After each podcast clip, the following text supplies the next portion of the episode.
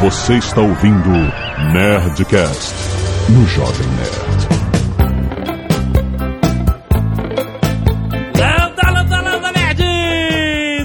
Show todo Jovem Nerd, eu não tenho o que falar aqui nessa aventura. Vai ser uma piadinha atrás da outra, Nerdcast. Aqui é o Atila e a maior DST de todos os tempos é a vida. Isso é, isso é uma super piada na faculdade, né, cara? Aqui é o André Souza e se sexo fosse ruim, não seria de comer. Olá pra todos, aqui é o Johnny Ken. E, porra, Nerdcast sobre sexo, não tem o Marcelinho aqui pra conversar com a gente? Faltou, faltou o Marcelinho. Aqui é Azagal existem dois tipos de pessoa. Mano, vai complementar? tá bom.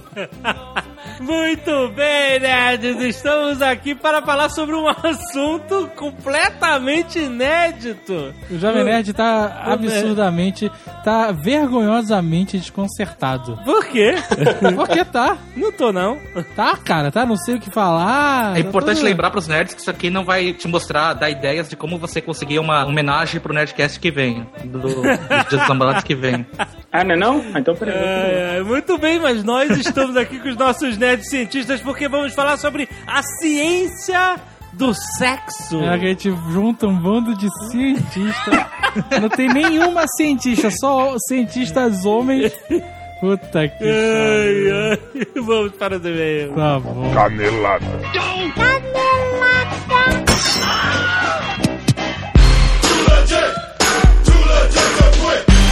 Muito bem, Zagal, vamos para mais uma semana de vez em Caneladas ao Nerdcast. Vamos. E Azagal, um recado importante, vamos reforçar já, o que já falamos do Nerd Office. Doação de sangue, Sim, Azagal, é um ato de vida, de você doa vida. Sim. Você dá a vida para uma pessoa que realmente precisa, para tudo, né? Para emergências, para cirurgias, você realmente salva vidas sem saber. Você às vezes nunca não sabe, às vezes você pode também doar sangue para uma pessoa conhecida, às vezes você pode, né, dar o nome da pessoa e tal. Tem muita gente que precisa. Tendo ou não alguém que precisa de, de sangue que você conheça, sempre tem alguém que você não conhece que precisa. Então, doe sangue sempre, procure um hemocentro mais próximo. Não dói nada, só uma picadinha de nada no braço, mas depois eu já falei, você sai de lá numa boa, normal. Inclusive é importante lembrar para não ir de jejum. Não, não, por né? favor. Você liga e se informa corretamente como, como você deve ir preparado para. certo? Exatamente. E lembrando que temos aí um, um aplicativo de Facebook Olha aí. para doadores de sangue, para pessoas que querem doar sangue. Você pode,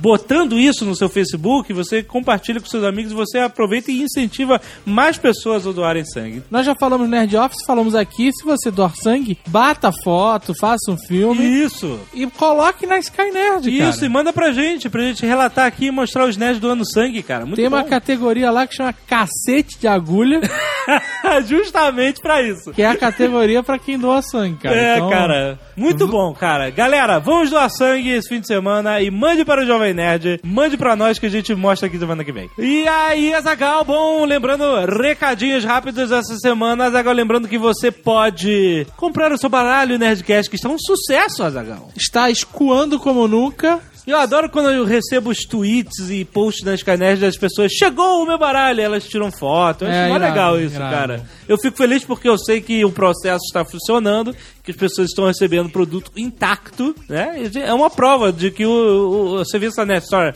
está funcionando muito bem. Sabe outro- Inclusive, nós temos o desafio Ah, é! do baralho Nerdcast. Lembre-se, você pode ganhar um iPad novinho se você conseguir a assinatura de todos os representantes das cartas nas suas respectivas. Exatamente. Certo? Você tem que ir atrás do JP, do Amigo Imaginário, do 3D, do Sr. K, todo mundo. Android, Abu, o querido Valete Tucano.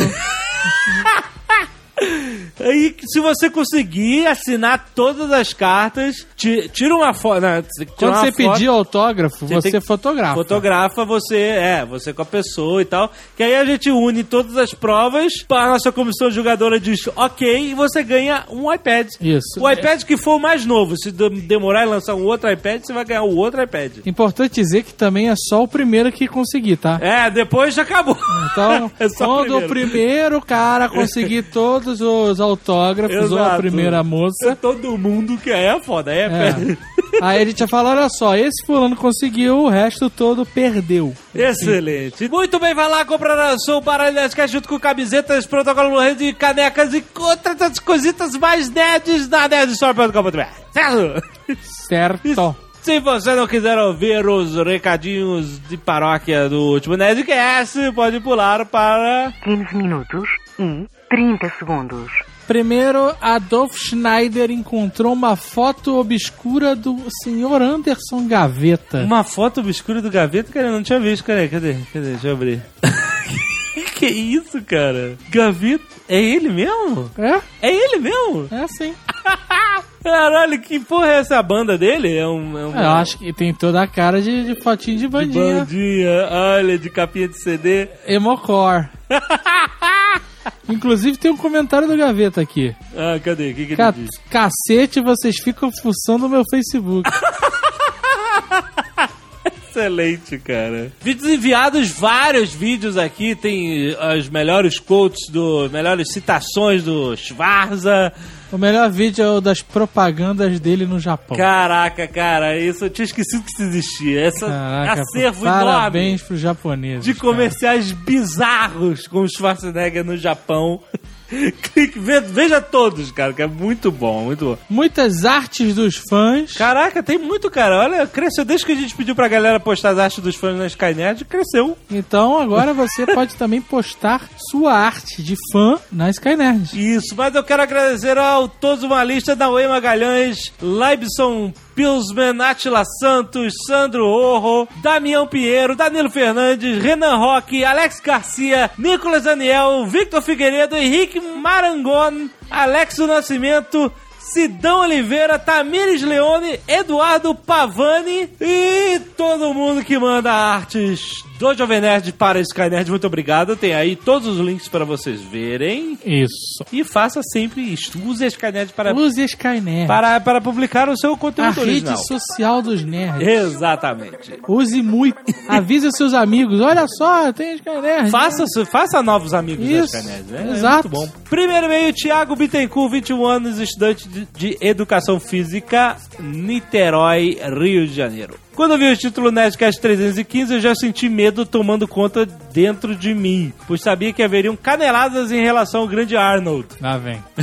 o Arnold não deixou de ir ao enterro do pai, pois estava há dois meses de uma competição. Isso foi algo inventado pelos diretores do filme Pumping Iron para criar um drama a mais na história. E que eles não queriam que fosse simplesmente um documentário sobre um fisiculturista treinando. O pai do Arnold morreu longe do período da competição e sim, ele foi para a Áustria. Porra, mas aí o Aaron mentiu então. Segue aí, olha aí, segue o link do documentário Raw Iron, The Making of Pumping Iron. Quer dizer, tem um Pumping Iron e tem um Making Off, que mostra exatamente as cenas deletadas e as verdades e mentiras criadas pelos diretores do Pumping Iron. Entre elas está a rivalidade entre o Arnold e o Ferrino, mas isso a gente até falou, que eles deram uma valorizada, assim, pra criar essa rivalidade do- dos dois. Corrigindo também a canelada do Eduardo Spor, que fala o nome errado do livro do Arnold. Eduardo diz que o nome do livro é Enciclopédia da Musculação, mas o nome é Enciclopédia de Fisiculturismo e Musculação. É É, o livro do Arnold, né? Tem o link muito para o senhor Sarah. Como errar, né? É, não, não tem. O livro do Arnold, exato. em relação às apresentações nas competições, Carlos Voltor ressaltou muito bem que não basta só o cara estar grande na frente dos jurados para ganhar a competição. São levados em consideração fatores como volume muscular, densidade muscular, definição muscular, simetria, proporção, harmonia e vascularização. Olha aí, Azagal, querem ver as veias saltando. Inclusive a piadinha que a Jovem Nerd.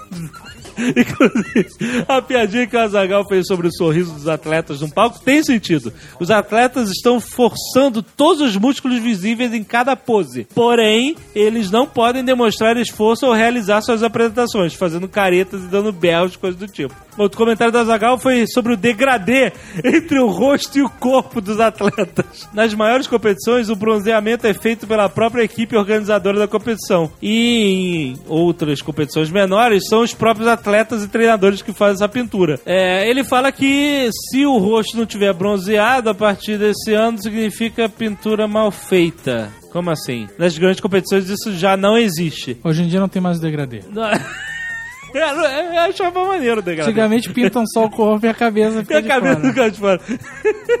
Pra finalizar, só um assunto rápido. Em 2013, se o mundo não acabar, será realizado no Rio de Janeiro o primeiro Arnold Classic da América do Sul. Olha aí. Essa que é considerada a segunda maior competição de fisiculturismo do mundo. E é o próprio Arnold que entrega o grande prêmio em todas as edições. Ou seja, Arnold virá o Brasil em 2013, Azaghal. Caraca, e aí eu vou conseguir o quê? Eu tenho que ir, eu tenho que ir. E eu vou, eu comprei em Toledo, a gente teve em Madrid agora rapidamente pra uma reunião de negócio internacional. Ah, Desculpa, essa é minha vida, não vou fazer nada. que ridículo.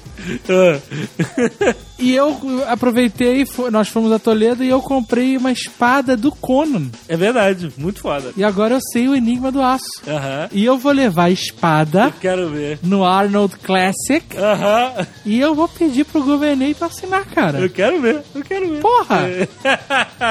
Excelente. Se você tiver algum conhecimento dessa competição e puder me botar lá dentro, eu agradeço. Olha aí, que beleza. Barba Magnética, 34 anos, editor do CocoCast, podcast quadrinhos.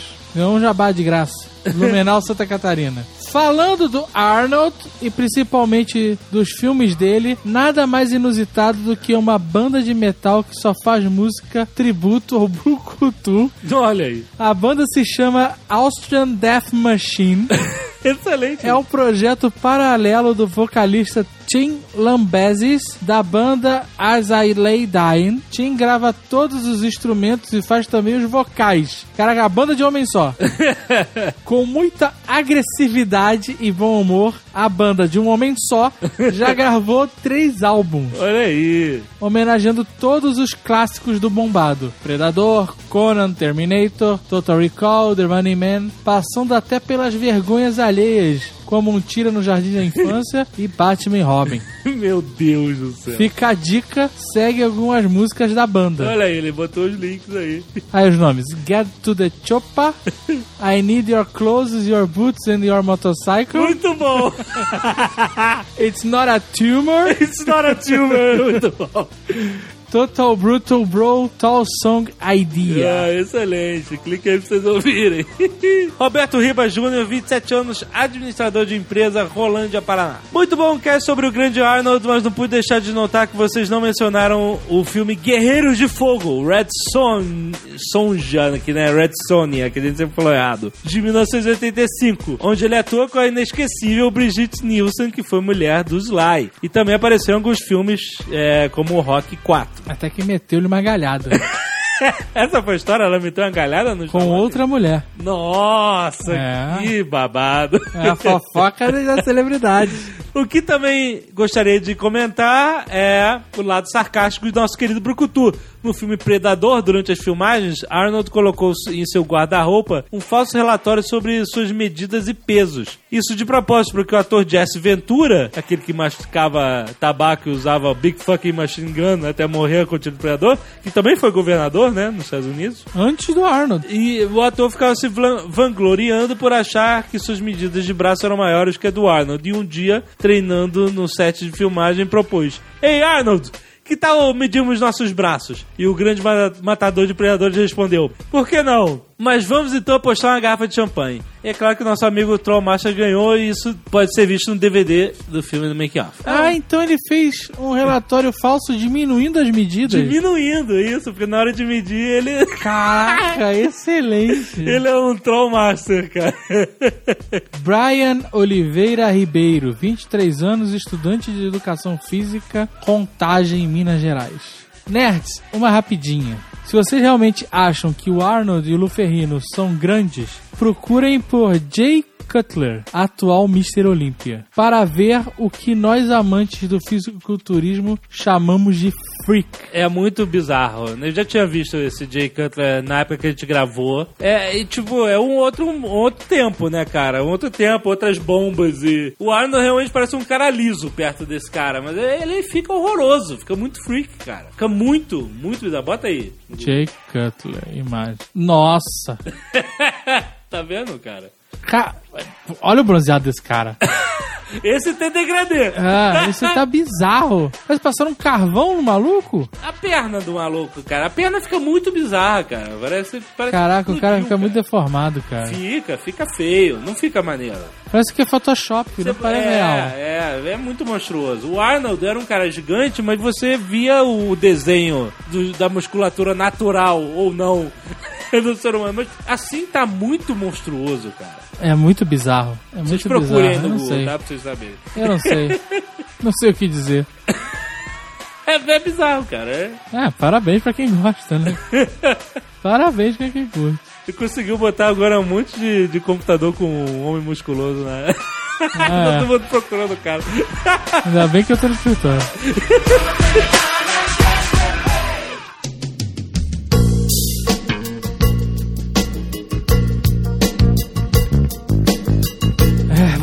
Falar sobre sexo, jovem nerd.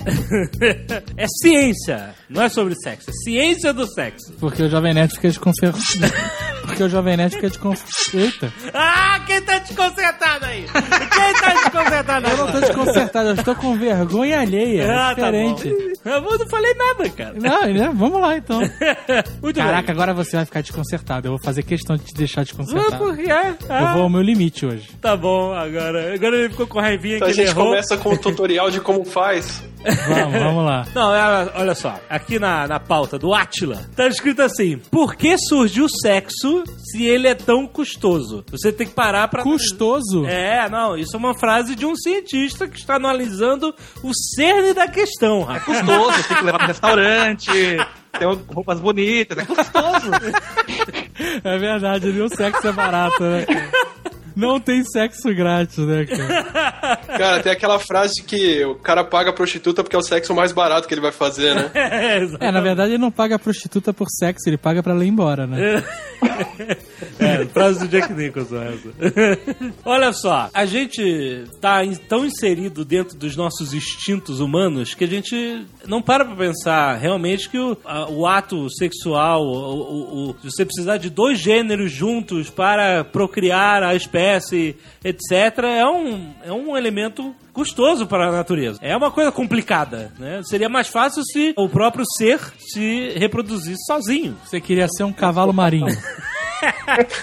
Não, mas é, é mais fácil para a natureza o ser se reproduzir sozinho? Mais fácil é, custa muito menos. Custa menos em termos de créditos da natureza. Se você tem macho e fêmea, você tem metade da, da população supérflua, né? Ou pelo menos 99% dela.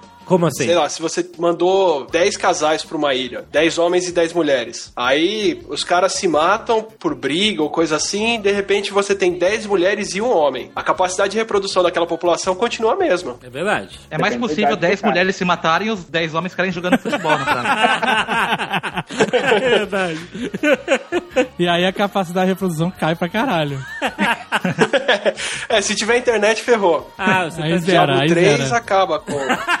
acaba, acaba. Aí vai estender requeijão como nunca. Só que tem aquele problema da autofecundação, né? Que, tipo, você acaba diminuindo a variabilidade genética, né? Então, Ah, sempre é. fica igual, não, a chance de acontecer alguma coisa e extinguir a espécie aumenta. Pelo menos é o que imagino. Já foi o que aconteceu com a galera do inimigo meu. Não, eles não estavam extinguindo a espécie dele. Mas ele era. Galera de onde? Nunca viu inimigo, meu? Um clássico. Não sabe aquele? Não, cara, não. Dennis Quaid... Caraca, cara Dennis Quaid e o Drac ficam presos num planeta e eles são uma raça, uma raça compla- inimiga e eles ficam amigos porque eles têm que sobreviver. Não, não, não. Sério mesmo? O cientista não viu esse filme? Anos 80, cara. Eu me senti excluído agora. Porra, caça Nunca viu isso? Era o Louis Gossett Jr. É, exato. Caraca, bota inimigo meu no Google aí. Caraca, vai lembrar, cara, cara, que decepção. O Eu nem vou alienígena, falar ele, nada é- sobre Star Wars. cara. o alienígena, ele, ele não precisava de uma fêmea, ele. Ele é. se autofecundava. E ele morria no parque. É, exato. Essa pergunta do, do sexo, é, na verdade, foi quase 100 anos de discussão em torno da evolução para conseguir explicar por que, que a gente faz sexo. É um problema bem sério na biologia isso. É mesmo. Ninguém falou porque é bom, né? Tipo, todo mundo ficou discutindo cientificamente. né? Porque na verdade só tinha biólogos e nenhum deles sabia a resposta, né, cara? Aí veio um psicólogo e falou assim: não, gente, é bom, é bom fazer sexo, por isso que a gente faz. Então, se você olhar para a natureza, você vai ver que tem muito, muito, muito recurso sendo gasto com o sexo. Qualquer flor é, é um gasto da planta enorme só para atrair o beija-flor, ou a abelha, ou o morcego, ou seja lá o que for, para fazer sexo. Aham. Qualquer macho com pena brilhante, com chifre, com canto, com qualquer estrutura dessa é para brigar com outros machos para atrair fêmea. Chifre não. Chifre mostra que a fêmea atraiu outro macho. Tá bom. Chifre só serve pra proteger. Importante é lembrar, né? Sexo, dois sentidos, né? O sexo, o ato da cópula e o sexo, troca de gametas, né? Tem essas duas coisas que tem que saber distinguir na hora que a gente fala de sexo. Hã? Não, tem, o- tem o sexo, que é o ato físico, eu lá e dar uma bimbada. E tem o sexo que o pessoal fala que é troca de gametas, né? Duas flores, essas co- é, duas plantas diferentes. Duas plantas da mesma espécie, só que de sexo diferente, trocando gametas. Ok. Como é que é isso? Ah, tem plantas Então, que são tem o, dioicas, o ato né? sexual, que é o que a gente faz muitas vezes sem. Sem a função de reprodução, só pra fazer, por exemplo. Isso é chamado de sexo também, quando a gente tá só copulando, como diz o Johnny, foi lá, deu uma bimbada, sem a- a, necessidade de reproduzir necessariamente. Pra satisfazer tensão ou pra se satisfazer é, sexualmente. Mas calma, a natureza não entende isso, não entende estresse, não entende essa merda. A natureza entende de Você reprodução. faz parte da natureza, Jovem Nerd. Cara, o sexo não existe pra satisfazer o, o, Não, não, o não, ser. não, não, não. Não, não, não, não. Ele não existe para satisfazer, mas a gente acaba utilizando o ato sexual justamente para satisfazer esses problemas da- do, do mundo moderno, vamos dizer assim. Eh, Problema de estresse ou para algum tipo de, de- de tensão, é, literalmente para aliviar estresse. Então, a gente acaba utilizando essa função reprodutiva para esse benefício da saúde. E por que, que a gente faz isso? É simplesmente porque a, a mesma região eh, cerebral que está envolvida em- na manutenção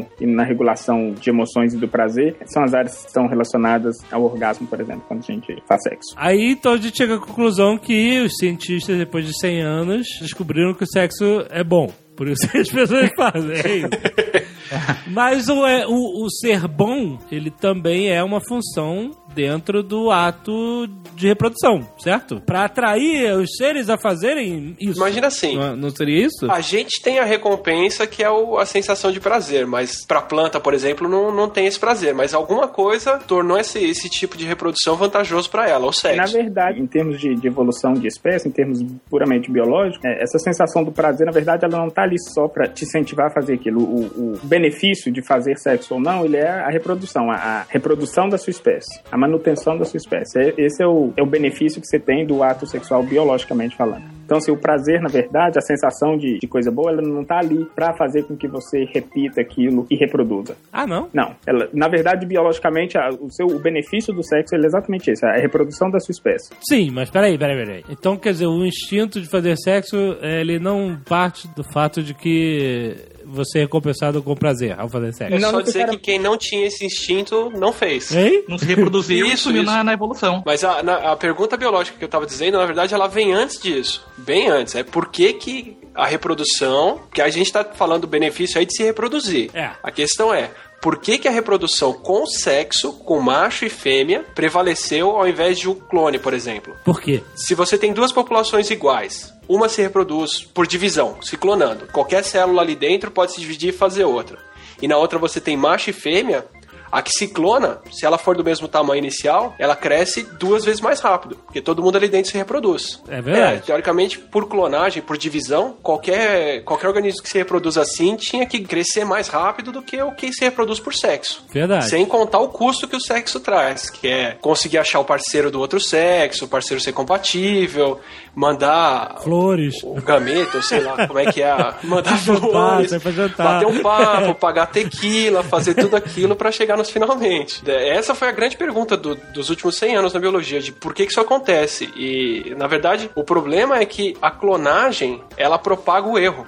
Então, assim, imagina uma bactéria que está se dividindo, aí ela sofreu uma mutação e essa mutação debilita ela, Certo. mas não ao ponto de matar. Certo. Todos os descendentes que ela tiver vão provavelmente herdar aquela mutação. Olha só. Porque a chance dela ser revertida é muito baixa. Verdade. Não tá misturando com nada? É aquele princípio da entropia, que tudo se estraga. E para um organismo bem simples, que tem pouca coisa para guardar no genoma dele, essas mutações não atrapalham tanto. Mas à medida que você vai ficando muito complexo, você começa a ter muito gene, como a gente, tem que ter algum jeito de jogar fora essas mutações erradas, que é o que eles chamam de purgar os erros. Erros. E o sexo é um jeito de fazer isso. Olha só, tá vendo? O que, que acontece? É. Você tem homem e mulher, a chance dos dois terem os mesmos erros é muito baixa. Geralmente você vai ter alguns problemas e a mulher vai ter outros que, na hora que você junta os dois no filho, eles se cancelam. Mas quando você diz expurgar o erro, você não tá dizendo, tipo, a, a fêmea tem um- um- algum problema de mutação e por isso o, o, o, o sexo, o, ser vivo do sexo oposto não se sente atraído por ela, não é isso? Também. Mas imagina assim: a gente recebe DNA de duas fontes. Do pai e da mãe. Então, imagina que eu vou ser pai e eu tenho um problema. Meu pai me passou um gene defeituoso que eu não consigo fazer uma proteína importante do meu corpo. Aí minha mulher tem um outro problema genético. Se eu não mandar o mesmo problema que ela,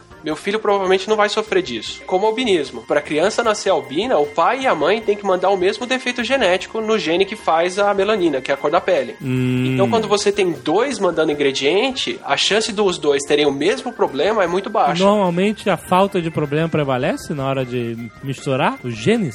Ou não? Ou é só, pura sorte? Faz aquela tabelinha lá de genes recessivos, É, é mais ou menos isso. É dominantes. que a maioria dos defeitos é a falta de um negócio que funciona. Se você tem uma cópia Ah, que tá. funciona, você não precisa ter as duas, uma só já tá Entendi. bom. Você já faz o que você precisa. Muito interessante, muito É, bom. o que o Otto falou lembra também aquele problema de, de casamento consanguíneo, né? Que como um gene é raro é, você encontrar na natureza, mas na mesma família, a chance é muito maior de ter esse gene com problema. Então, por isso que não se recomenda filhos consanguíneos, né? De primos, primas, irmãos, irmãs. Na genética humana, se a gente quer, por exemplo, encontrar algum gene que, que tem uma propensão a algum problema, você geralmente vai numa população pequena que está se reproduzindo só entre eles há muito tempo. Que a chance desse gene ser mais frequente entre eles é muito maior por conta disso. É, tem uma família lá, em alguma cidade aqui do sul do Brasil que fizeram um censo lá e descobriram que é a cidade que tem ma- maior concentração de gêmeos. Né? E os caras foram fazer uma pesquisa lá nos antepassados e viram que aquilo, sei lá, uma colônia alemã que foi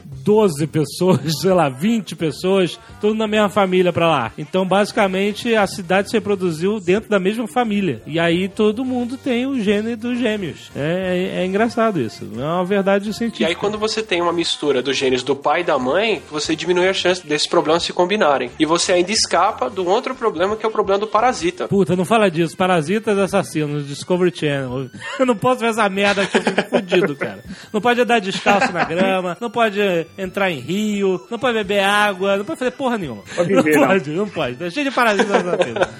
Mas é assim, se, se todo mundo é igual numa população, a hora que aparece uma bactéria, ou um fungo, ou um vírus que consegue atacar um, Ele ele, vai conseguir atacar todo mundo. Entendi. Mas se você não tem uma mistura do gene, se você não varia eles na geração seguinte, você tá muito mais suscetível a isso. Por isso que a nobreza ficava com sangue fraco, que a nobreza ficava se reproduzindo só ali no meiota deles, e aí. É comum, é comum. Tem bastante problema congênito que o pessoal já mostrou em realeza europeia, principalmente do- na Idade Média, que, que acontecia por conta disso, por casamento consanguíneo. Que nem aconteceu no Guerra dos Tronos, então aquela família Targaryen. daquele... Não, não é do Targaryen. Targaryen que faziam também. Mas eu tô falando do cara que, do selvagem que mora na mur- muralha e come as filhas. Ah, verdade. O cara come. Só dá zumbi. E de novo, em termos de, do benefício da evolução da espécie, se você, por exemplo, tem uma espécie que só se clona, por exemplo, é isso que o Attila falou, você vai estar propagando um, um mesmo ser, então você vai estar diminuindo a diversidade, e se um parasita vai atacar aquela espécie, ele vai conseguir atacar todo mundo e a espécie simplesmente acaba. Ao mesmo tempo que o custo, vamos dizer assim, o custo biológico de se ter macho e fêmea é alto, em termos do benefício de se propagar a espécie é, é, é muito melhor. É um benefício a longo Mas é prazo, só, existem vantagens em você ter clones. Se você Sim. tiver quatro deles, você pode pilotar a nave dos Nestores. ah, não, cara. Puta que pariu. Isso é referência, desculpa, gente. É só pra quem já tá velho. E você só precisa de uma falar que salsicha. você pode montar um Olha aí, exército pro Nerdcast de sexo, você só precisa de uma salsicha pra todo mundo sentir o gosto. Puta que pariu. não. Para, para, galera. Swinging 60s, here I come, baby, yeah!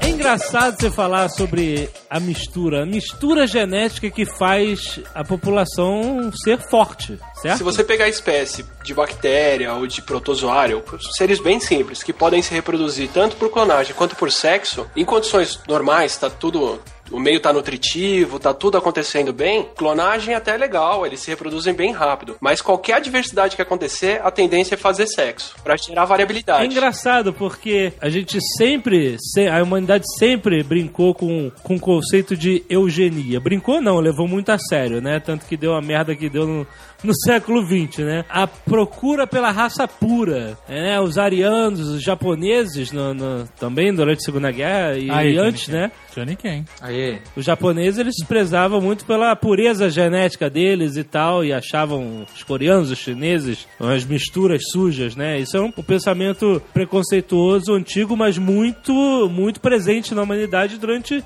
durante o passado da história inteira, né? Até hoje, inclusive. Até Conheço- hoje. Mas, e é, e é engraçado você ver a ignorância desse pensamento quando a gente descobre que a raça misturada ela é mais forte que a raça pura. É isso? É verdade? Isso é uma verdade? Vira-latas não ficam doentes, né? É. Vira-lata é a maior prova disso, né? Vira-lata e o pug. Pug? Porque os caras reproduzem irmão com irmão, irmão com irmã, filho com mãe, tudo até conseguir um cachorro que tem um focinho daquele tamanho e o bicho não É, consegue respirar. Impressionante. Então a miscigenação é o futuro da humanidade. A raça mais forte é a raça miscigenada. Nessa história de eugenia, né, pensando que só os melhores podem se reproduzir e tudo, eles criaram uma época atrás um banco de esperma para prêmio Nobel. Hã? Que a ideia é que só quem tinha um prêmio Nobel ia doar o esperma, que eles iam fazer os melhores filhos da humanidade e tudo mais. Você tá brincando. Sério. Aí chegaram para um bioquímico famoso chamado George Wald e perguntaram se ele não queria contribuir. Ele virou e falou: Olha, meu pai era costureiro e te- me teve como filho.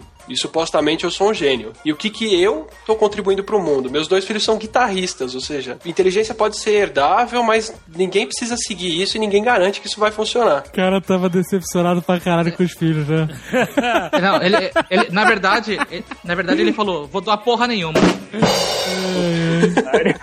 Eu sou um gênio e meus filhos, esses merdas, que só fazem gastar dinheiro, são guitarristas. são dois guitarristas. Caraca, tá ótimo. é essa ideia também de que inteligência e, e- e desenvolvimento cognitivo também são componentes genéticos. Tem, tem essa ideia muito falhada na humanidade de as pessoas acharem que inteligência e desenvolvimento e desenvolvimento intelectual faz parte do código genético. E, e, na verdade não faz. Aí o cara fala, ah, meus filhos são meros dois guitarristas. Aí eu- ele é pai do, do Van Halen e do, do Steve Vai, né? O pai do Chimbinha deve ser.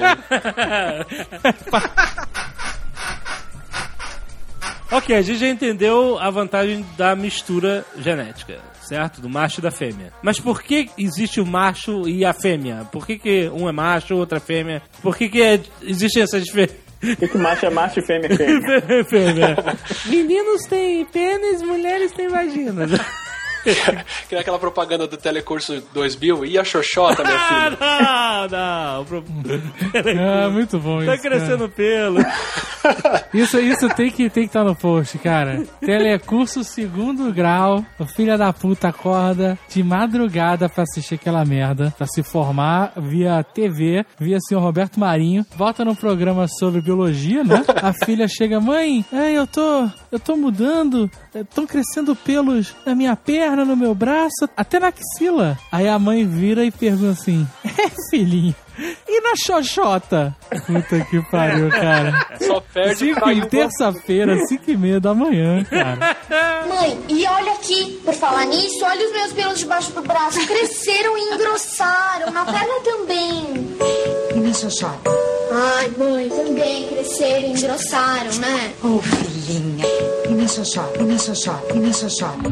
Caralho, É pariu. questão de estratégia, assim. Você tem que encontrar alguém pra se reproduzir se, o se, se vai ser reprodução sexual, certo? Você tem que ter dois contribuindo com o material genético do próximo. Então, tem duas células especializadas que estão levando esse DNA pra se encontrar, que são os gametas. São especializadas porque elas têm que ter metade do DNA, porque senão vai dobrando a cada geração. Gameta. Então, eu não posso mandar uma célula qualquer pra me reproduzir. Eu tenho que mandar metade dos meus genes. Meiose, Essa né? célula- Pra quem não não estudou no colegial, né? Lembra? Meiose. Meiose. É, meiose é esse processo que faz a célula com metade dos genes. E essa célula ganha um nome que é o gameta.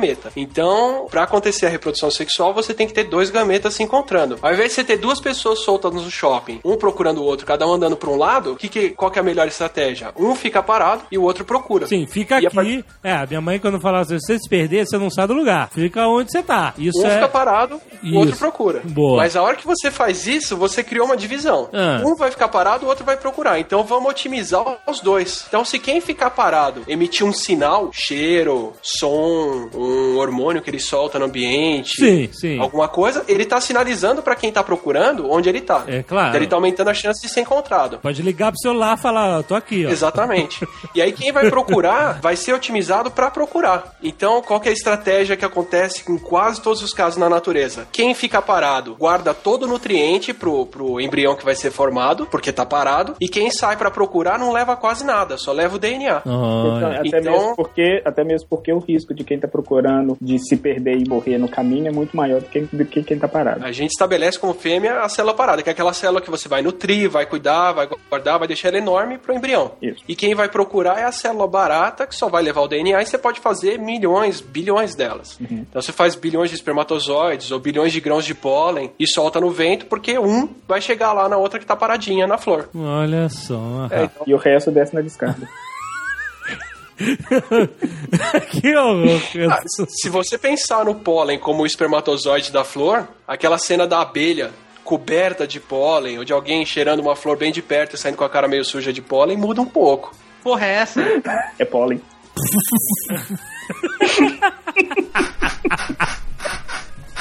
A mulher ela solta um óvulo por mês. E isso eu tô falando a mulher, a fêmea, não, entende, não necessariamente a, a mulher ser humano, mas Sim, mas a gente vai usar como base o ser humano, né? é- ela pode ter quantos filhos por vez? Um, dois no máximo. Depende. Ah, não. mulher ser humano ou a gente tá falando da fêmea? A mulher ser humano, vai, pra mulher gente ter ser humano pode ter até oito. É, é raro pra caralho, mas, Mas pode. E hoje em dia, com medicina, né, parto assistido, fertilização artificial, É, oito Mas- na Idade Média morreu. gêmeo, já era. Aliás, Atila, eu tenho uma dúvida. Quando a gente faz a, a, a meiose, a mulher, ela usa um óvulo e desperdiça os outros três, certo? Eu só consigo. Você fala que a gente faz meiose, eu só consigo pensar em meinha, cara. Mas fala. Não, então, na mulher, ela, ela, a meiose forma quatro óvulos, ela utiliza um e joga fora os outros três. Joga fora mesmo, assim. É, ela manda os todo o cachorro- nutriente pra um só. Os cachorros, que nascem vários, eles são fruto desses quatro óvulos ou ele aproveitou um de cada e os outros, todos os outros foram desperdiçados? Pela importância do processo, eu tô chutando, eu não, não tenho como garantir isso, mas são vários óvulos que é um que sobrou dos quatro. Isso, é, isso é um processo que é, é intrínseco de qualquer fêmea mamífera. Mais ou menos filhotes vai ser mais ou menos óvulos formados do mesmo jeito. Peraí, como é que é? Tem quatro e joga três fora, é isso? Como é que é? Quando a gente faz a meiose, Não tem outro nome pra essa parada? Porque eu só penso em meiota. O Jovem Nerd só pensa em meinha. É só pensar, pra formar a célula reprodutora, é, para formar o gameta, a célula ela se divide e forma quatro outras. Ao invés de formar duas com o mesmo DNA, ela forma quatro com metade cada um. Porque ela sempre tem que dobrar o DNA quando ela se divide. Aham. Então eu tinha X, fiz 2X, eu posso fazer ou duas células com X cada uma, ou quatro células com metade disso. Certo. Então o homem e a mulher, eles formam gaveta, gameta do mesmo jeito. Uma célula forma quatro. Só que uma célula forma quatro espermatozoides no homem, e os quatro são viáveis. Uh, E na mulher, uma célula forma quatro, mas dessas quatro, três são muito pequenas e são descartadas, e uma fica com todos os nutrientes, que é o óvulo. certo. Aí se faz votação no Congresso que não pode desperdiçar óvulo, que não sei o que, fazer milhões de protestos. Pô, a gente joga.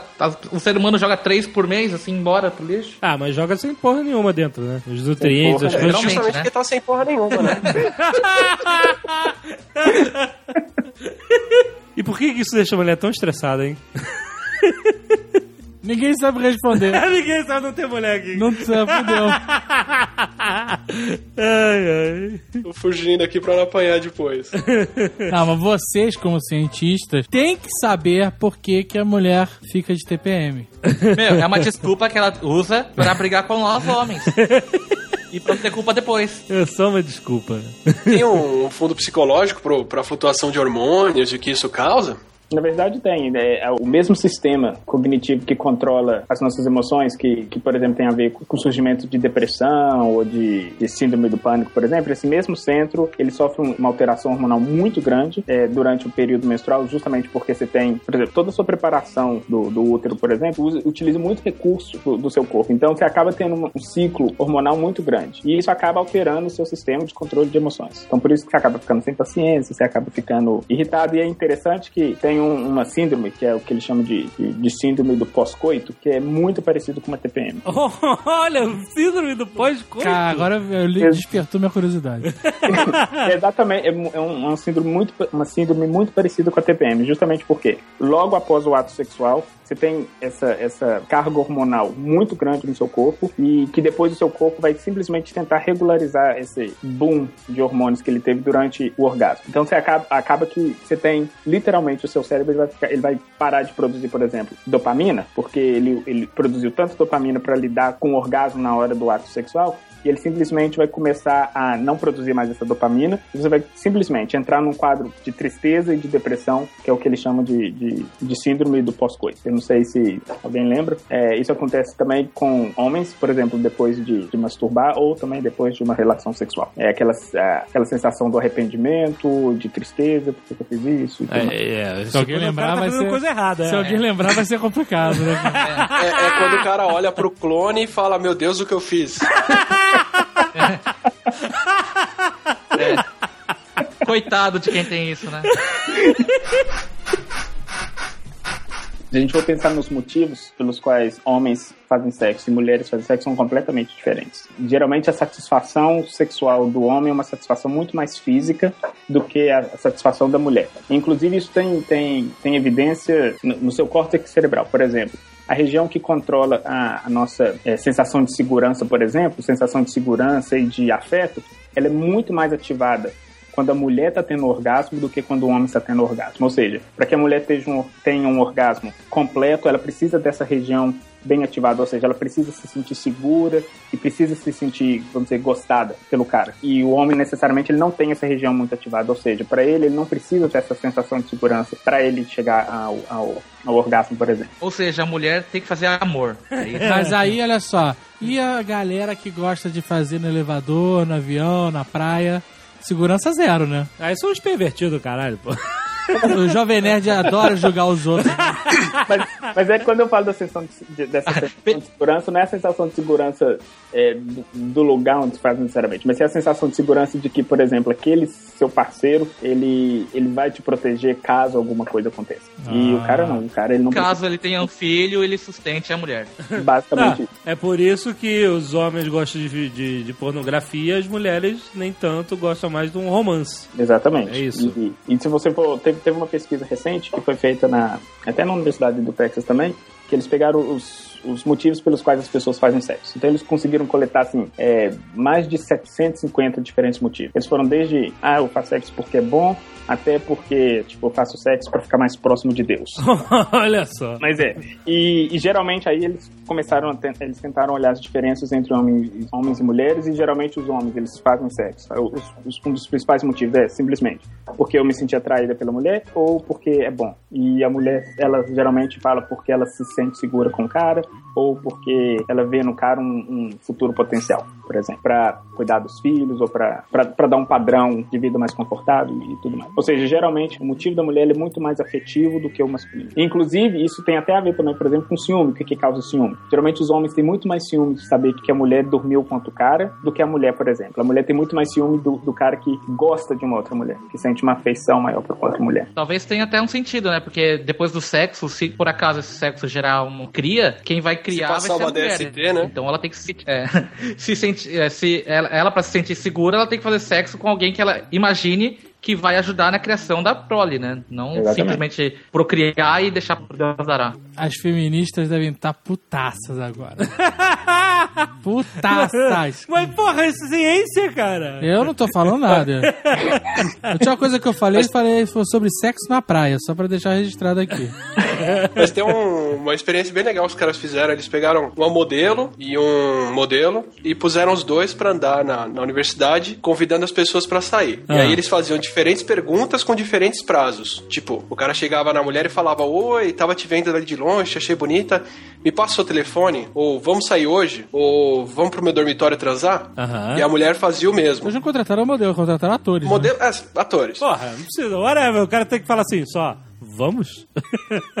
Eles viram que se- ah, 70% das mulheres estavam propensas a dar o telefone, mas acho que só 5% ou menos topavam sair com o cara no dia ou ir pro dormitório dele. Enquanto 60% dos caras topava transar, tipo, na hora ali. Pouco, é pouco.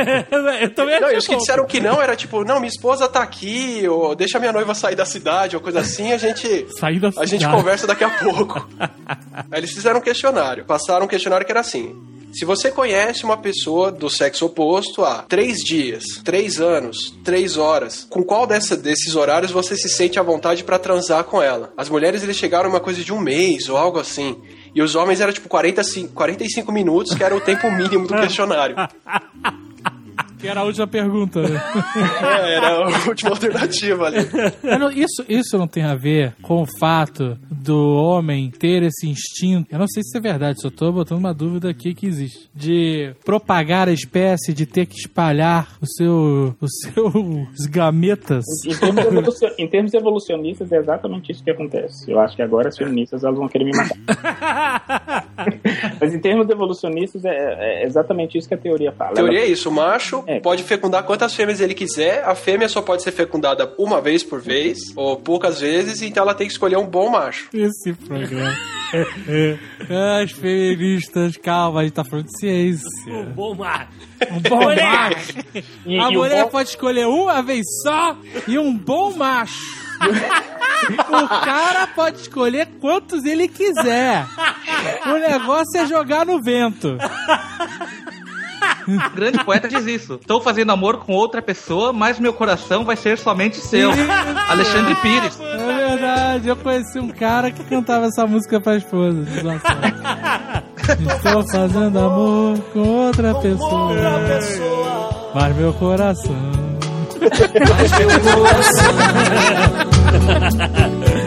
vai ser pra sempre teu.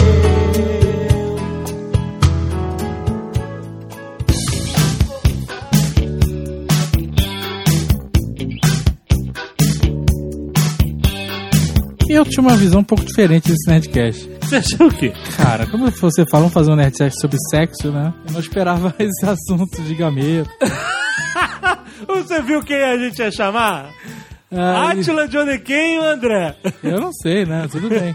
Olha só, eu pergunto pra você o seguinte: quando o ser humano saiu da água e, e virou aquele homem das cavernas, não sei o que lá, certo? É, foi de um dia pro outro. É, teve um espaço de tempo ali, mas beleza. Alguma coisa ali no meio, mas enfim. blá blá blá no meio. Mas, e, assim, eu queria perguntar o seguinte: desde, desde que o homem virou homem até os dias de hoje, existiu uma grande, como vou dizer, uma grande sofisticação nas posições sexuais. Sofisticação. É, elas ficaram muito mais sofisticadas. Ah, sim. E Será que existe uma posição sexual primordial? Claro que existe. Não é o papai e a mamãe, Jovem Nerd. Não é? Certeza Eu não. sei que não. Pode Qual é? falar, Talvez o Átila. de quatro, porque os homens vê os animais e, e repete, né? Inclusive, chimpanzés, toda vez que eles vão começar um ato sexual, eles começam exatamente pegando a fêmea por trás e empurrando as costas dela pra baixo, pra que ela fique de quatro. Essa é a posição É, primordial instintivo. da natureza. É, cara a cara é coisa de ser humano e uma ou outra espécie só. Mas se você quer ver o que é refinamento sexual e variedade de posições, você tem que ver os macacos bonobo. Hã? É. Por quê? Porque assim, sempre comparavam o comportamento do ser humano com o do chimpanzé pra falar que a gente é muito mais refinado, não é tão violento e tudo mais. Mas acontece que tem um outro chimpanzé da, da mesma espécie, só que ele é um pouquinho diferente, que é o tem o pantroglote, que é o chimpanzé, e tem o outro que é o macaco bonobo, que ele é muito parecido com o chimpanzé, mas ele é muito mais dócil. Macaco E bonobo. tudo que o chimpanzé tem de violento, o bonobo tem de sexual. Bonobo. Bonobo, chama macaco bonobo. Na verdade, Então, em assim- psicologia comparativa, eles sempre, eh, sempre usam, sempre utilizam os bonobos justamente por esse, eh, essa, esse vertente sexual que eles Não têm. existe macaco bonobo. Não, não tem aqui no Não pode Google. procurar bonobo que tem, inclusive. Procura aí, Azagal. Pompoarismo. Mas é, o, o aperto de mão entre as fêmeas é transar. Hã? O, bom dia, seja bem-vindo, oi, prazer. O, o primeiro contato que qualquer fêmea bonobo tem é transar com a outra, ou com o macho. Com a outra? Mas assim, sem a menor cerimônia. Ela com ela, ele com ele, eles com eles, elas com elas. Eles, e na posição que você quiser escolher. É, e homossexualismo em outras espécies é a coisa mais comum que tem. Então, peraí, se eu cumprimentar um macaco desse com a mão e falar muito prazer, é outra coisa.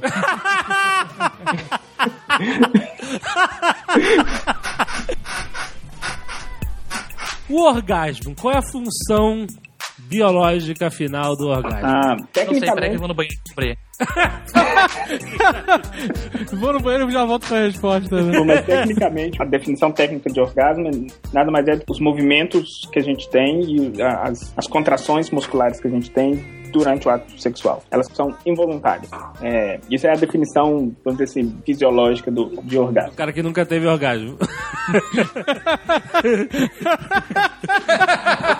Mas se você for olhar a atividade cerebral durante o orgasmo, você vai ver que você tem várias regiões é, do cérebro que são ativadas. E quando eu falo várias, são várias. Tanto, obviamente, você tem contrações musculares, então você vai ter o seu córtex motor completamente todo ativado, mas você vai ter, por exemplo, a região da amígdala, que é o controle de emoções, ela simplesmente dispara. Ou seja, você não você simplesmente não consegue controlar suas emoções. Então, por isso que a, a sensação de, de- da- do orgasmo é muito parecida com a sensação de quando a gente está a, a parte racional do cérebro, ela simplesmente se apaga. É, então, por isso que, por exemplo, quando a pessoa tem um orgasmo, ela, por exemplo, ela grita e ela não consegue nem perceber que ela está gritando. Simplesmente porque o controle das emoções dela está completamente desfigurado. E, obviamente, você tem um- uma produção de dopamina que é muito alta também, que faz com que você tenha essa sensação grande de prazer. E simplesmente que a dopamina faz é o seguinte: ela vai te dar uma sensação de prazer para mostrar para o seu, seu sistema cerebral o seguinte: olha, isso está tão bom que você deve fazer isso novamente. Você deve fazer isso de novo. É muito interessante que, por exemplo, algumas as, as regiões que são consideradas as regiões que são erógenas, que são mais erógenas, geralmente elas têm terminações nervosas muito complexas. Então, por exemplo, o clitóris, ele tem mais de 8 mil terminações nervosas diferentes, ou seja, por isso que é uma região extremamente erógena para a mulher. E no homem, geralmente, é a parte da cabeça, do pênis, onde tem várias terminações nervosas, que é geralmente aonde ele sente mais prazer. E o ponto G? Esse ponto G é uma discussão danada desse ponto G. Na verdade, o, ponto G ele só chama, ele chama ponto G. É simplesmente porque o, o, o, o- o cara que encontrou esse, esse ponto G, o nome dele começava com G. E o ponto G nada mais é do que uma pequenina região dentro do, do tubo vaginal, é, entre o tubo vaginal e o tubo da uretra, e que alguns pesquisadores acreditam que esse ponto específico tem terminações nervosas que, que lidam direto para essa esse descontrole da sua região da amígdala, por exemplo. mas não é possível. Eles acreditam que tem terminação. Não tem um exame pra você ver se tem terminação nervosa ou não? Na verdade, eles têm, têm um exame que mostra que tem terminações nervosas, mas ninguém sabe ao certo se essas terminações nervosas são o que o, o que é, são as É tudo isso. que vai produzir esse orgasmo que é tão especial assim. Várias pesquisas têm mostrado que algumas mulheres, por exemplo, elas não, não conseguem chegar ao orgasmo com penetração, por exemplo. E para você ter, é, para descobrir se tem mesmo esse ponto G, tem que ser com penetração, porque esse ponto G ele tá dentro, ele tá mais ou menos a uns 8 centímetros para dentro da região vagi- vaginal. Tem mulheres que só têm orgasmo clitoriano, não sei se é o nome correto. Sim, E tem mulheres que têm orgasmo com penetração. Sim, e geralmente as que têm orgasmo com penetração são as que eles acreditam que, que tem esse ponto G. Porque esse ponto G, ele tá dentro, a uns 8 centímetros dentro da, da- do tubo vaginal. Ou seja, para você ter um orgasmo com penetração, você tem que ter esse ponto G. Você não, a mulher. Tem uma outra parte também que é assim. Tu vai falar do ponto P. Ah, é quase isso. A O problema é o ponto C, né? Aí o ponto C é meio perigoso. Isso é perigoso. O ponto C explica a gritaria, né? eu, tô- eu abri o PubMed aqui, que é o banco de dados de artigos científicos, e tô procurando orgasmo pela próstata. E só achei um tratamento pra soluço aqui, com massagem da próstata. Nossa senhora. Você fica tão assustado que passa, né? Ô, meu Deus, que isso? Aí passa o luto.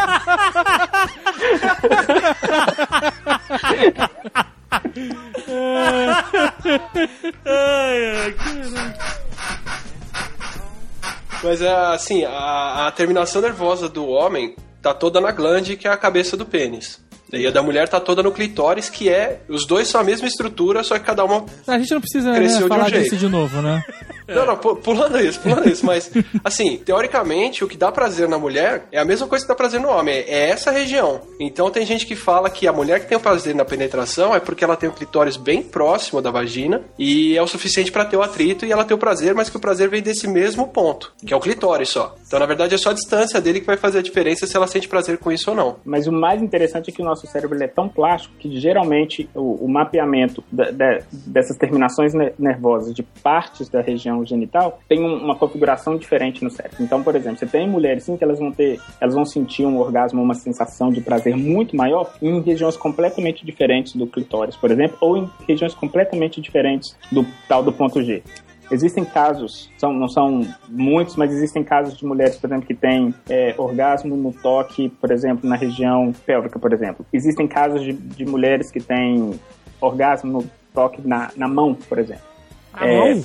Na mão. Na mão? Tem Na mão. mulheres que É, têm orgasmo prazer. na garganta. A gente tem o famoso filme que mostra isso, né?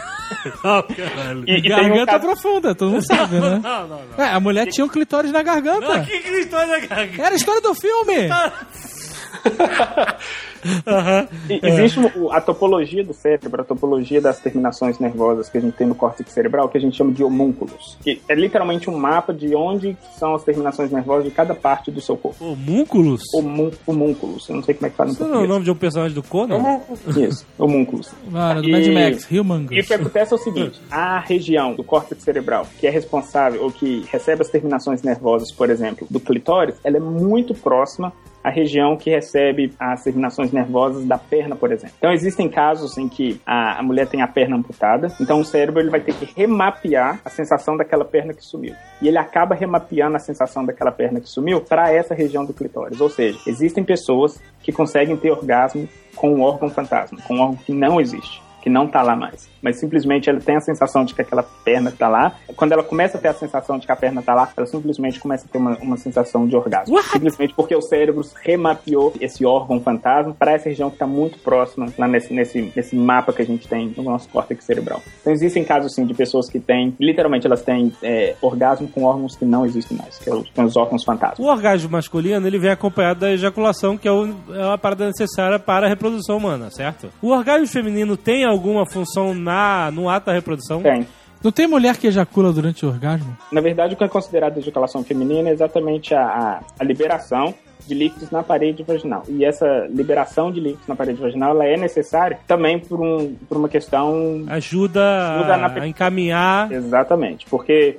É, a parada. e é por isso que, por exemplo, quando. Peraí, peraí. Mas eu não tô. Eu tô falando de. Não é simplesmente ficou molhado, não. De espirrar.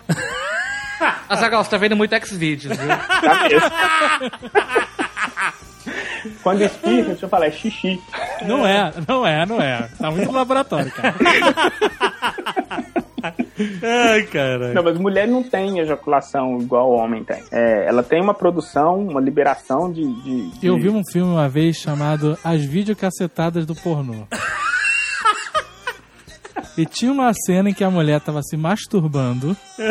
E aí a mulher ficou tão excitada e ela começou a espirrar pra tudo que é lado, cara. E aí outra mulher que tava participando com a cena com ela ficou assustadíssima e saiu correndo. Eu nunca vou esquecer isso, cara. E não tinha armação, montagem, efeito especial nenhum. Era a mulher ali, tananã, tananã, e pum, começou a sair esguicho pra tudo que é lado. E aí? Eu acho que era urina. Era uma operada, né? Ou era uma. Mas ó, eu achei aqui um, novos insights sobre um caso de ejaculação feminina. Olha aí, O artigo do ano passado. olha aí. Dois casos eles pegaram, um era urina, mas o outro tinha uma, um- componentes bem parecidos com o sêmen, assim, é, carboidratos e secreções que estão presentes no sêmen masculino. Olha aí, olha aí. Ronaldinho. É, travesti. Olha, olha, a, bio- olha a, bibli- a bibliografia aí do, desse artigo, vai estar o filme que o Azagal viu. Videocacetadas do pornô, pode ver. Era legal, cara. Aqui, ó. Ó, mas ó, olha só, a, a ejaculação feminina de verdade são casos raros de produção de fluido da próstata feminina, enquanto o squirting é a expulsão de líquido diluído da bexiga. Ah, então é xixi. Que nojo. Olha no cara. Golden Shower. Mas era transparente no filme. Ela devia ter bebido Ah, muita água, só né? bebeu bastante. É, aí fica transparente, xixi. Mas então a outra que ficou assustada fez bem em correr, né? Lógico, porra. A ejaculação feminina nada mais é do que a lubrificação da mulher. Não, a lubrificação da mulher acontece antes do. do Mas é isso que ele tá falando. E quando se fala de ejaculação, é exatamente isso. A ejaculação é quando ela chega no máximo do orgasmo, onde a, a parede vaginal dela vai estar completamente molhada. Não, peraí. A mulher, quando está afim, Ah, ela fica sim. É, lubrificada. mas o homem, o homem também, né? Quando ele Sim. fica excitado, ele libera um líquido pra preparar o esperma pra sair também. Não, esse líquido ele serve pra, é, por- é porque a uretra ela, ela passa tudo lá, passa xixi e passa o esperma todo. Xixi Tudo ácido. não, né? Passa é. só urina, pelo amor de Deus, né? Não, não, o que eu quero dizer é que. é, Passar tudo é É foda. porque eu quero dizer Urina que eles usam o mesmo canal pra, pra uh, urina e, e pro esperma. E, e a urina é ácida, mataria todos os espermas se passasse. Então o, lí- o líquido que lubrifica antes é justamente pra neutralizar o ácido da uretra pra galera passar tranquila. Aí, mas você tá dizendo que a, a ejaculação feminina é, é uma super lubrificação durante o orgasmo. Pra facilitar a, o esperma chegar no alvo. Ele não é isso? facilita o esperma chegar no alvo, ele facilita a penetração do pênis. Ele facilita a, a entrada e a saída do pênis várias vezes de forma bem rápida. Em português claro, né? Todo mundo ficou imaginando essa merda. cara. Eu quero descrever o sexo, né? Exatamente. Num silêncio, Ca- tá todo mundo imaginando. Cadê o gaveta pra pôr o vídeo do trem saindo do túnel, né? Não, essa cena de várias vezes é aquele negócio de, de petróleo, né, cara? E, inclusive, cientificamente, é assim que a gente mede quando a gente faz pesquisa sobre. para medir o, o, o nível de excitação feminina. a- a- o instrumento que a gente usa é exatamente o instrumento que nós é, introduzimos na vagina. E ele mede exatamente o, o, o calor ao redor da parede vaginal e a produção de, de líquido de lubrificação. Não, não, não, e essa não, não. produção ela ocorre, ela, ela não precisa ocorrer simplesmente com a penetração. Só dela estar assistindo um, um, um vídeo pornô ou alguma coisa, ela começa a ter esse tipo de lubrificação. Mas como, como, meu Deus, em um laboratório vocês conseguem uma mulher excitada a ponto de medir? Como, cara? Bota aquele Várias- macacão, a senhora fica aqui, assiste. Bota, bota esse disco do Roberto Carlos. Quando tiver tudo certo, a senhora toca essa campanha que a gente volta com o nosso medidor. Não, Se a senhora acordar babada, a senhora me avisa. Puta Na que verdade- pariu, na verdade, Na cara. verdade é um pouquinho pior do que isso, porque a gente coloca o medidor antes Eita! e depois passa o filme ou faz algum tipo de, de- o estímulo que a gente quer ver se, se tem algum tipo de resposta de excitação sexual e, e a gente recebe a resposta na hora, porque esse, esse objeto ele chama de Dildo. PPG. é um dildo eletrônico, na verdade. Eita, E, velho. e ele, Mas ele qual é o nome dele? PPG. Ah. E ele É o tamanho isso? Como é que é? Bom, o primeiro PPG é a classificação de tamanho dele? Tomara que não, né?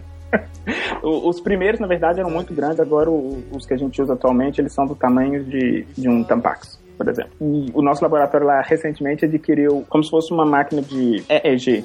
Mas aí é, é, o novo componente são vários EEGs, mas em forma de uma lingerie. Então o que, que eles fazem? A mulher veste essa lingerie, ou seja, ele, ele consegue medir a resposta fisiológica dela em vários pontos do corpo, inclusive no, no peito, na vagina, na bunda. E aí a gente consegue receber alguns tipos de respostas fisiológicas também sobre é, excitação. Tá, Que- eu acho isso muito legal e tal, mas aí vocês arranjam uma voluntária que senta num laboratório e a resposta sempre é zero. Isso é ciência ou é perversão sexual? Caraca, como, como uma mulher consegue ficar citada assim, cara? É porque eles fazem isso depois daquela pesquisa da cerveja falsa, cara. Caraca, olha, eu vou introduzir esse medidor aqui na sua vagina, na sua cavidade vaginal. Mas fique tranquila, eu vou ligar a, a luz vermelha, botar um filminho. Mas olha E que, não vai ter ninguém vendo. mas olha que interessante, mesmo esse, esse tipo de, de, de, de excitação, ele é involuntário. Então mesmo se ela ficar super nervosa lá e falar assim, ah, não vou ficar excitada, na verdade o, o- a vagina vai mostrar a resposta de que ela tá excitada assim. E teve uma pesquisa interessante que foi feita, na verdade, com homens, porque tem essa ideia de que é, eles falam assim: ah, não, o cara que fica excitado vendo dois homens se beijando, o cara é gay. E o cara que não fica excitado, o cara não é gay. Então eles fizeram a pesquisa para mostrar que, na verdade, qualquer tipo de ato sexual vai é, excitar um homem de qualquer maneira, mesmo ele falando que não. Não, não, então eles não, não, pegaram não, um grupo de pegaram um grupo Não, de não, não, homens. não, não. não. Pegaram Ok. um grupo de homens e falaram assim: ah, você ficaria excitado se você visse dois homens beijando? Todo mundo respondeu: não, não, não, não, não. E pegaram um grupo de homossexuais e falaram assim: sim, sim, sim. E aí eles fizeram, pegaram um vídeo, pegaram essas mesmas pessoas, colocaram em frente de um vídeo e eles tinham que assistir uma cena erótica. Ou entre dois homens, ou entre um homem e uma mulher, ou entre duas mulheres. Tem uma- uma- um, um dispositivo muito parecido que eles colocam na, na, na circunferência peniana, colocam no pênis, e ele consegue medir o menor sinal de ereção que você pode imaginar. Não, não, não, não, não, não. Eu fico pensando, né? Não, não, não posso Não, ter não, ereção, não, não, não, posso não. ter ereção, não posso ter ereção. Como assim, cara? Como assim? cara? E, e- e, na verdade, o que, o que se conclui de uma pesquisa como essa é que é o seguinte: a- a- o tipo de, que eles chamam de arousal, o tipo de excitação, ele ocorre de qualquer maneira. Se você vai traduzir essa excitação em uma coisa de prazer, aí é, uma outra, é, um, é um outro ponto. Então, se se você vai traduzir essa, essa excitação, prazer em querer fazer de novo, isso já é um outro ponto. Mas que você tem essa É um resposta outro- é fisiológica, você tem. É um outro ponto, é o ponto C, né? Daí. E vocês publicam na página do Facebook do laboratório a foto de todo mundo que teve ereção com filme gay. Não pode. Ai, Cara, Deus. comitê de ética não deixa. ah, porque se pudesse.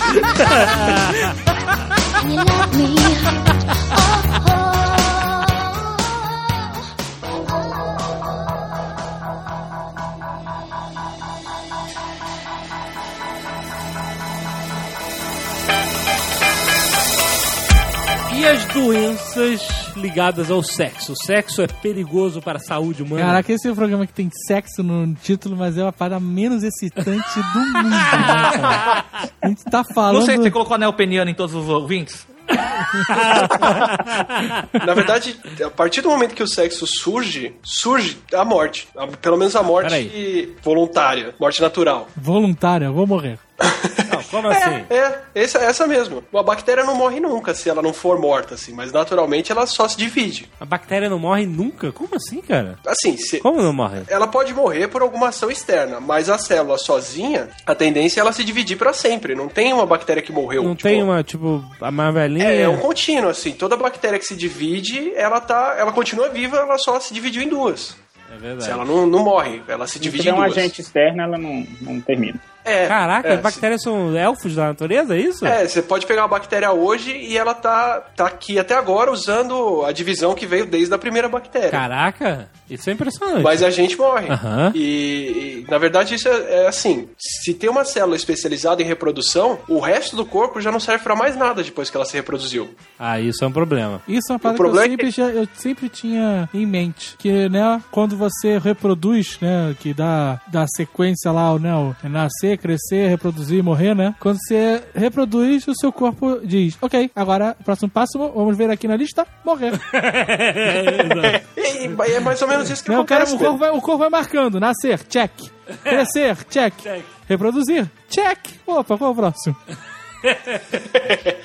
Mas é. Justamente, como, como o sexo seleciona o, o que é passado adiante, a tendência é você investir tudo pro sexo e depois você não tem mais seleção. Vamos, vamos colocar de outro jeito. A maioria das doenças genéticas, problema do coração, câncer, envelhecimento, só acontece depois da idade da reprodução, porque não tem mais seleção para aquilo não acontecer. Uma doença que mata alguém com 15 anos vai matar todo mundo com 15 anos e essa pessoa não vai ter filho e essa doença não vai passar para frente. É. Uma doença que mata alguém com 50, a seleção natural não pode agir para evitar ela.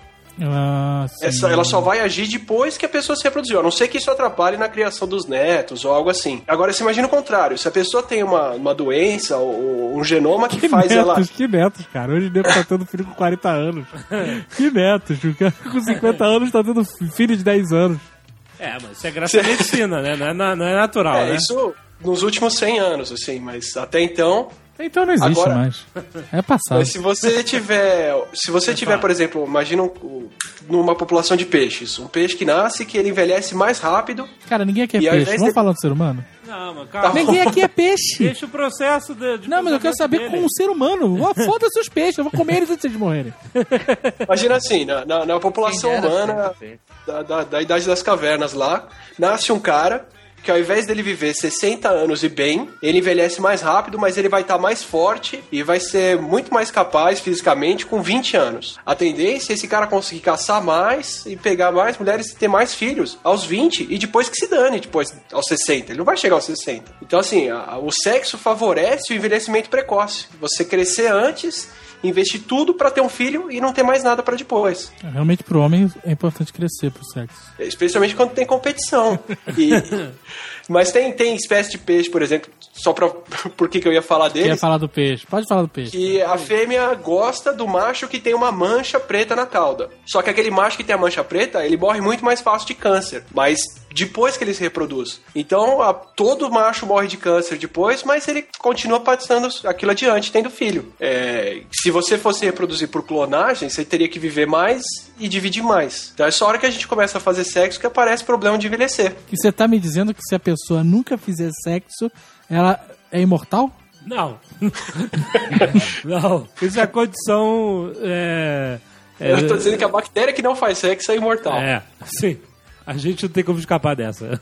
Mas a, a testosterona, o processo de envelhecimento pro homem, ele favorece as chances de doença. É, a testosterona, ela age no, no corpo deprimindo o sistema imune mesmo. É É, o cara tem que ser muito saudável para ter bastante testosterona e conseguir ter filho. Teoricamente tem um jogo contra aí, tipo, o macho que é macho mesmo, ele vai ter esse prejuízo evolutivo, mas mesmo assim vai se reproduzir. Não ficou claro, é né? que é? Não. Pensa no pavão. O pavão que vai atrair mais fêmeas é aquele pavão que tem uma baita cauda bonita. Mas É. pra fugir de qualquer bicho com uma cauda daquele tamanho, ele vai ter um problema enorme. Então, assim, quanto melhor a cauda, quanto mais bonita, mais difícil é pra aquele pavão ficar vivo. Então é um investimento que eles chamam de investimento honesto. A fêmea, quando ela tá escolhendo um pavão com a cauda muito bonita, é porque ele é muito saudável, senão ele não conseguia manter aquilo daquele jeito.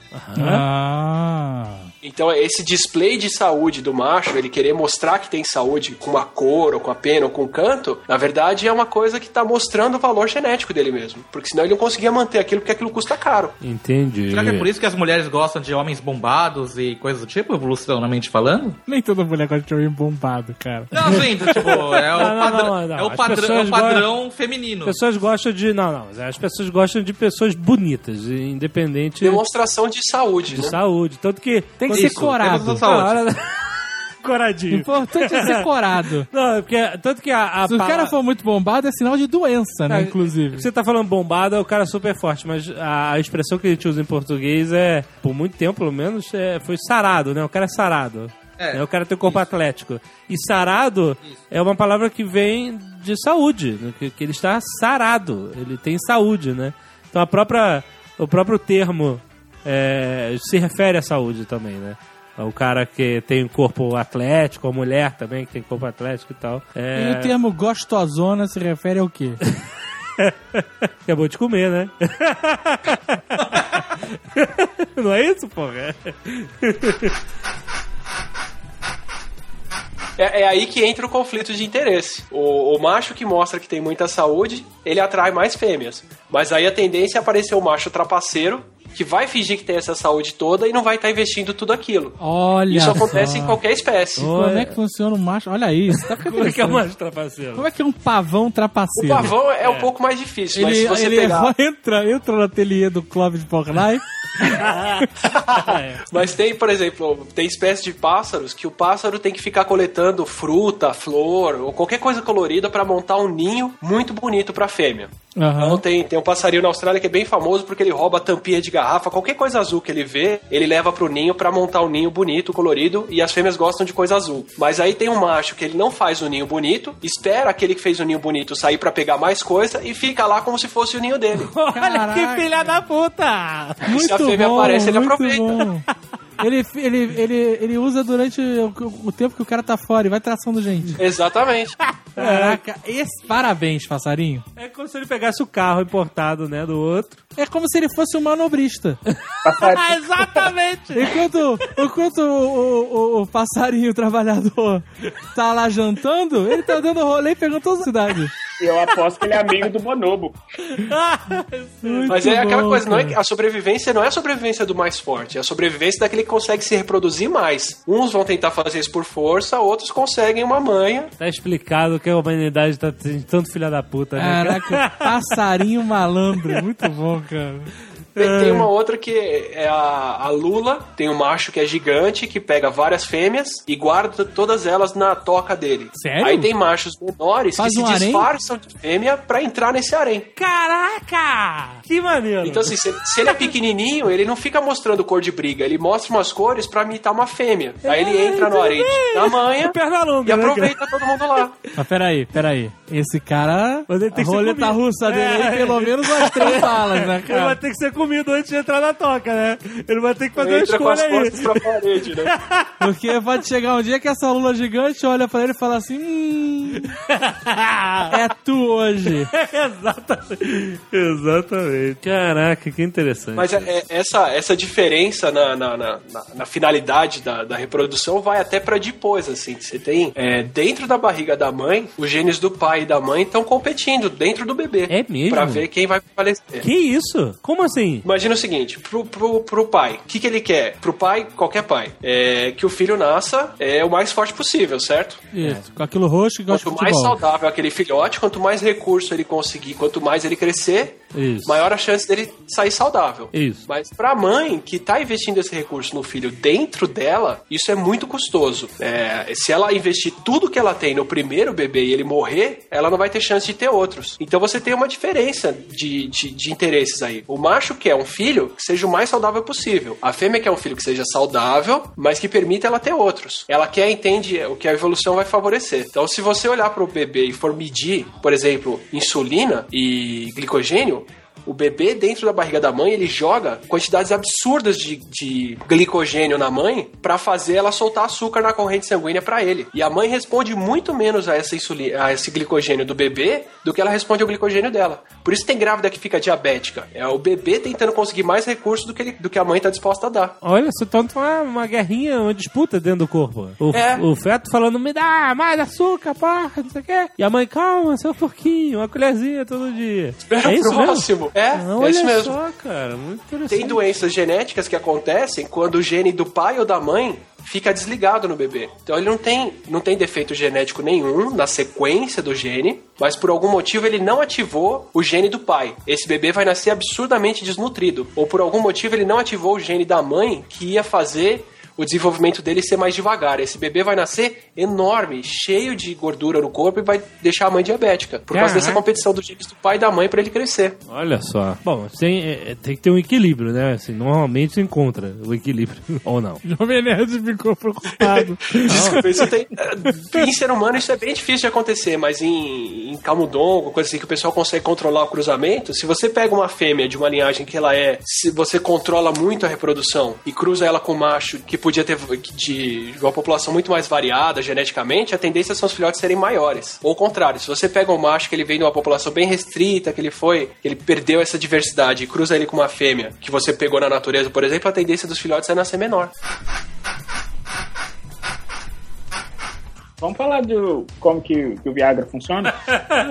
Como é que o Viagra funciona? Não que eu tenha nenhum interesse, mas vocês O, sugeriram. o vídeo funciona assim: você abre o seu e-mail, aí olha a caixa de spam, tem um monte, né?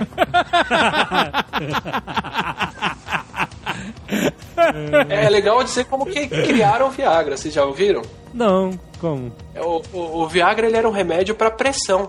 Era um remédio acho que para controlar a pressão alta ou pressão baixa. E o pessoal começou a chegar e falar: olha, durante os, os primeiros testes dele, tá até funcionando, mas eu tô tendo um efeito colateral aqui meio constrangedor. E aí os caras descobriram que o efeito colateral era mais interessante para vender o remédio do que o princípio que eles queriam mesmo. Porque nada mais, o Viagra nada mais faz do que ele controla a constrição dos vasos sanguíneos. Ele abre os vasos sanguíneos, aí o sangue entra todo e você consegue ereção. E ele, geralmente, o efeito dele é de quatro a, de duas a quatro horas. Então, por isso que a pessoa consegue ficar ereta de duas a quatro horas. Mas o Viagra não dá dor de cabeça. Tem gente que tem efeito colateral de ver cor, sabe? Ver cor diferente, sabe? Mesclar cor. Não tem essa alteração de pressão. É, exatamente. Porque na verdade, como a função dele é de, de, é, abrir os vasos, ele acaba abrindo os vasos não só do, do, do, do, pênis, mas quase do seu corpo inteiro. Então você acaba tendo uma alteração de pressão no seu corpo também. Então assim, a gente até costuma brincar que o cara pode, se ele tomar duas pílulas de Viagra, ele vai ficar de pau duro, mas pode desmaiar de pressão. Mas o Viagra pode fazer mal, a pessoa não deve tomar sem médico. Ela, ele pode fazer mal, pode. Na verdade, você pode comprar sem prescrição, mas é, ele pode fazer mal sim. O que, que ele pode fazer? Especialmente para quem tem problema de pressão alta. Principalmente para quem tem problema de pressão. Ele vai simplesmente alterar a, o, o, diâmetro dos seus vasos sanguíneos, você vai ter uma circulação sanguínea muito maior e você acaba aumentando a pressão interna do seu corpo. Então você pode, assim, pessoa, geralmente as pessoas têm. Se, você, se a pessoa já tem problema de pressão alta, por exemplo, ela toma o Viagra, ela pode até, por exemplo, li, literalmente desmaiar, porque ela vai ter uma alteração de pressão no corpo. Mas ela só pode desmaiar ou ela pode ter um derrame, um problema? Aliás, agora tá preocupadaço. Pode ter infarto. Tô preocupado com meus, meus ouvintes. Pode ter derrame, pode ter infarto e pode ter necrose do pênis. Olha aí! Ficar. Cinco horas. Olha aí! É o líquido caiu pinto, né, cara? É o famoso. Não, se o cara fica com uma ereção de 4 horas, o sangue não circula e começa a necrosar mesmo. Minha filha, vem cá! E pra fazer esse, isso daí baixar depois de 3 ou 4 horas é uma, é uma agulha que você tem que enfiar dentro dessa, artéria, dessa veia. Você tem que simplesmente drenar sangue. O cara morre de ataque de coração sem pinto. Puta merda, morro de ataque de meter uma agulha no meu pau, cara. Chama priapismo isso, do cara ficar Pô, duas, três horas. de sacanagem, né, cara? Ai, meu Deus. É. E, mas- e o Cialis? É a mesma coisa que o Viagra ou ele age diferente? Eu vou ver aqui e já digo. É o genérico do Viagra. Não, é o outro. que dura mais tempo, inclusive, parece. Parece que é diferente. Ah, é? o Vi- o- pelo que eu sei, o Viagra ele age. Você toma o Viagra e, sei lá, meia hora depois ele age e dura de duas a quatro horas. Esse ele é de 14 a 30 minutos e dura de 2 a 4 horas. Isso, olha, eu tô, eu tô, tô por dentro. E o Cialis, ele dura um período de 36 horas, mas você não fica com ereção nesse período inteiro, né? Não é isso? Então, o- os dois atuam no mesmo lugar, que é nessa vasoconstrição, mas o tempo de ação do Cialis é muito maior. Mas Mas provavelmente. você não fica ereto 36 horas. Não, porque você precisa. Não, mas é, é que a gente leva mais tempo pra processar o princípio ativo dele e jogar fora da corrente sanguínea. Então, se o cara toma o Viagra e ele tiver um estímulo dentro de 4 ou 5 horas, ele vai ter uma ereção. Isso. O cara que toma o Cialis, sem querer estar fazendo propaganda, mas já fazendo, ele vai ter um período maior em que ele pode ter essa ereção, tipo E- 10, 12, 15 horas. E isso é uma coisa também é, que as pessoas acham que é só tomar o Viagra e o pau já sobe. Não, você, você precisa tomar o Viagra, ele simplesmente vai atuar nessa vas- vasoconstrição. Você precisa ter um estímulo sexual para que o sangue possa ir para lá e você possa conseguir ereção. O que pro Então. homem é. é qualquer esquina. Basta estar vivo, né? Exatamente. Só, só, só, só sei de uma coisa: esse Nerdcast, né, Viagra, Cialis, esse Nerdcast vai cair na minha caixa de anti-spam. E quem ficar até o final vai ouvir a receita de como aumentar o pênis, né? Nossa senhora. Deixa eu pegar uma caneta.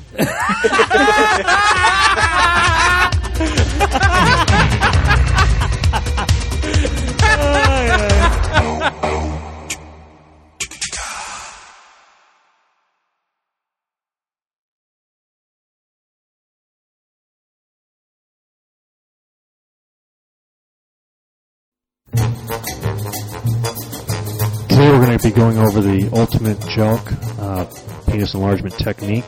First thing you want to do is, again, uh, always uh, use the enlargement exercise warm-up page. Make sure that uh, you uh, warm up beforehand. Gently rub the shaft of your penis using lu- lubrication until it's about 68% erect, as with all exercises.